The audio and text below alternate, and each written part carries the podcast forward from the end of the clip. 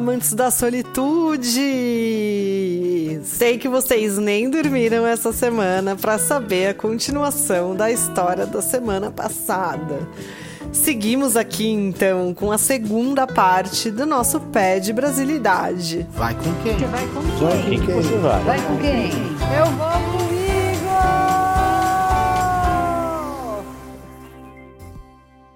Bom, num breve resumo, tive férias, organizei para ir para o sul da Bahia para mergulhar em Abrolhos. O óleo chegou no parque, fechou tudo, não deu para ir para lá. Eu aluguei um carro no aeroporto de Teixeira de Freitas e fui até Conceição da Barra, no norte do Espírito Santo, para comer uma moqueca capixaba e de lá resolver o que faria na minha viagem.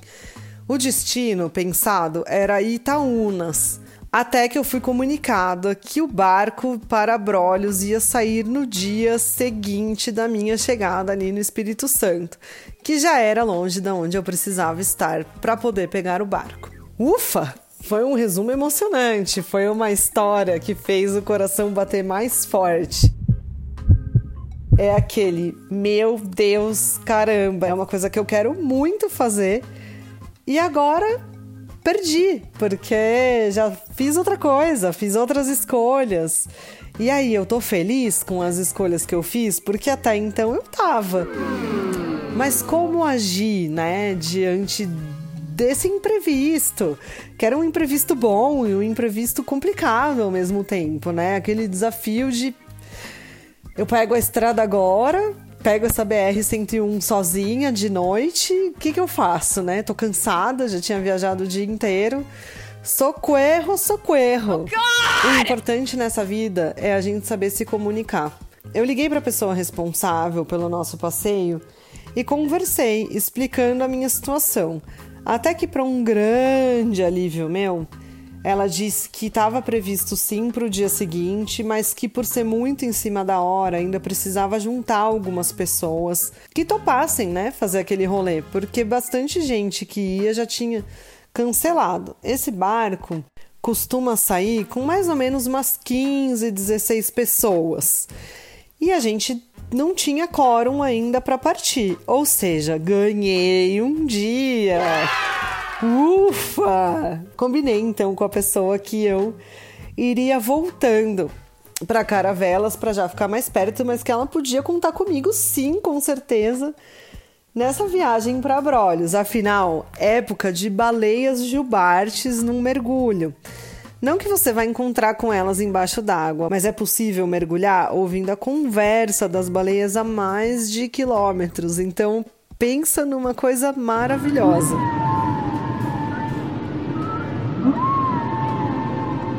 Eu tava super empolgada. E mais feliz ainda, porque Itaúnas ficava bem no caminho para minha volta de caravelas. Então eu acordei cedo, já tomei aquele café da manhã reforçado, montei o meu lanchinho para viagem, peguei bastante água, organizei tudo que a gente tem que ter num carro quando vai fazer uma viagem sozinha. Liguei o GPS, isso mesmo, o GPS, nada desses coisas que ficam no nosso celular, porque lá não tem sinal de celular. É, vocês acham que a viagem tava tranquilinha?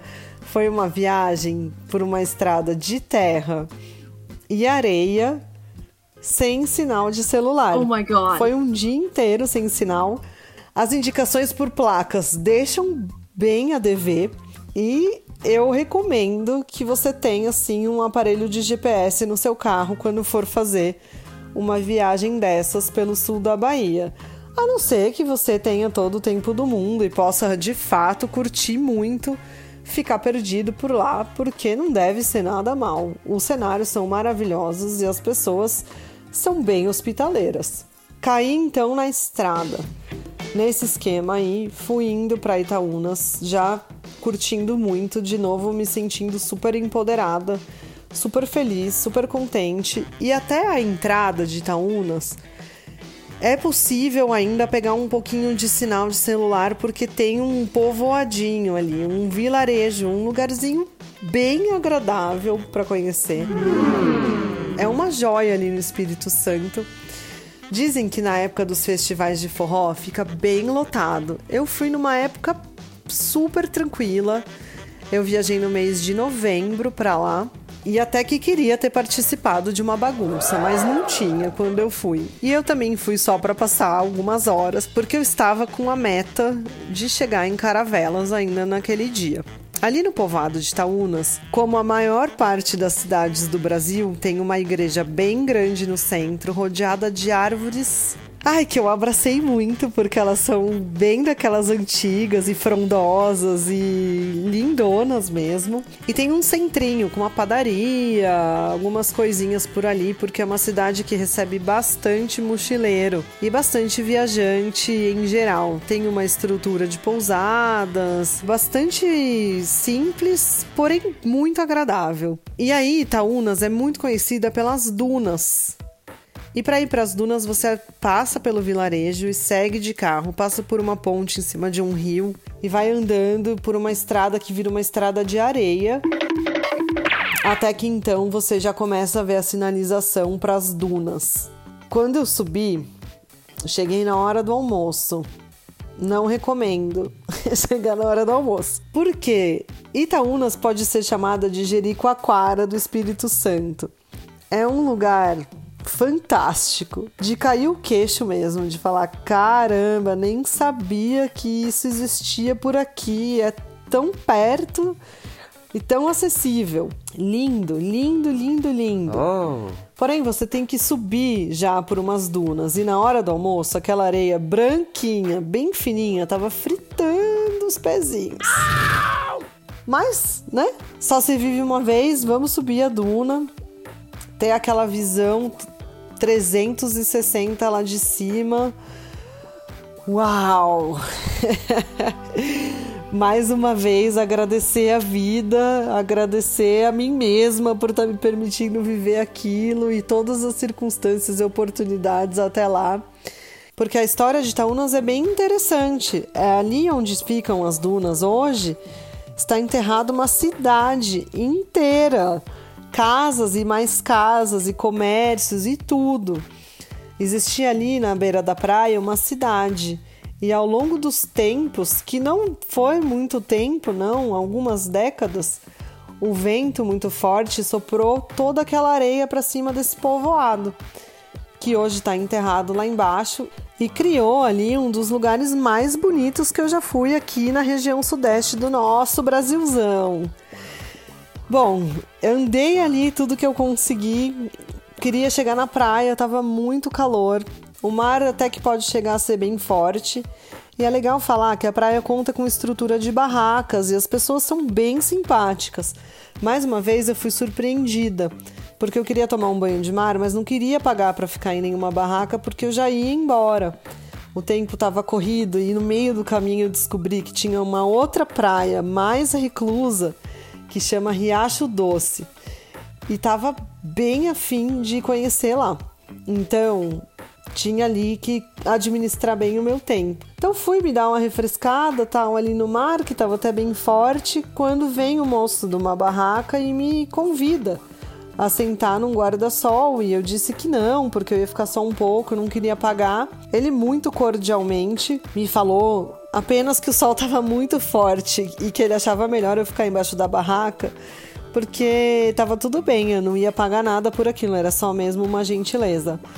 E eu fiquei de queixo caído, porque aqui nas praias do estado de São Paulo e do Rio de Janeiro, é bem difícil ver alguma coisa desse tipo acontecer. Eu não vou falar impossível, mas é bem difícil ver isso acontecer. Então fiquei por ali um pouco, curti, fui pegar o carro. Até um pouco chateada por ter tido pouco tempo para explorar aquele lugar tão incrível, tão bonito e que falaram que era bem legal durante a noite, além de ter um céu super estrelado contava com bastante gente viajando, então ainda que não tivesse forró à noite, o pessoal se juntava para fazer uns luais, umas fogueiras, tocar um violão. Então assim, um lugar bem diferente, bem recomendado para você ir. E então voltei, peguei o carro e aquele areião. Falei, ah, meu Deus, eu vou para Riacho Doce. Coloquei na minha cabeça que eu ia, ninguém me tira uma coisa da cabeça oh. quando eu coloco, porque eu acho que vale a pena. E eu tava com o espírito aventureira lá em cima. Super empoderada, mais uma vez. Eu adoro falar que é muito legal, é muito recompensador quando você se permite viver essas coisas, ainda mais sem saber o que estava acontecendo. Você fica muito receptivo, é, as pessoas sentem a sua energia, as coisas fluem bem. E eu segui para a praia do Riacho Doce. Eu já sabia que era um pouco longe, um pouco complicada de chegar, mas eu não estava preparada de fato para demorar tanto tempo. O que é divertido nessa praia é que logo que você chega tem um mangueirão e atrás dela tem uma pousada, é a única pousada da praia. E o dono dessa pousada, sabendo da condição e da demora em chegar de Itaúnas até Riacho Doce, colocou várias plaquinhas engraçadas pelo caminho bem motivadoras, assim, sabe? Não desiste, você já tá chegando, e outras bem levinhas, algumas piadas e tal. E aí dá uma quebrada, né, na viagem, porque a estrada ela é toda por um meio de plantação de pinheiros. Depois que sai desse areião da beira da praia, das dunas de Itaúnas, entra numa estrada de terra daquelas fazendas de pinheiros mesmo, de corte, de reflorestamento. Que parece que você tá perdido toda hora. Não dá para esquecer que não tem sinal de celular, né? Então é meio na sorte. O GPS estava ligado, mas depois eu descobri que não dava para confiar muito nele também não. E aí fui para a praia de Riacho Doce e conheci o dono dessa pousada, uma pessoa super agradável. Eu tenho foto com ele, eu vou postar também no Vou Comigo. E a praia de Riacho Doce é maravilhosa, é um canto bem recluso, um lugar especial até se você quiser levar o crush ou a crush ou sua família. É, vale super a pena, porque o amor próprio já tá lá em cima, só de você já ter se levado até lá. Então, com certeza, daqueles rolês que faz qualquer pessoa ficar feliz. E lá eu conheci um outro senhor. Quando cheguei mais perto da praia, paguei um estacionamento para deixar o meu carro. E fiquei um pouco apreensiva, porque eu era a única mulher ali, ele era um homem bastante forte e tudo mais, e a gente fica, né?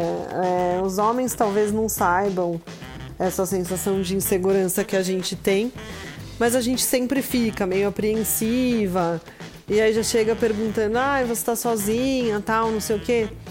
No fim, foi um amor. Eu tenho certeza que ele me abençoou tanto antes de eu sair de lá que foi por causa dele que eu encontrei a estrada de volta para ir para Caravelas depois de muito rodar e perceber que o meu GPS não estava funcionando de fato.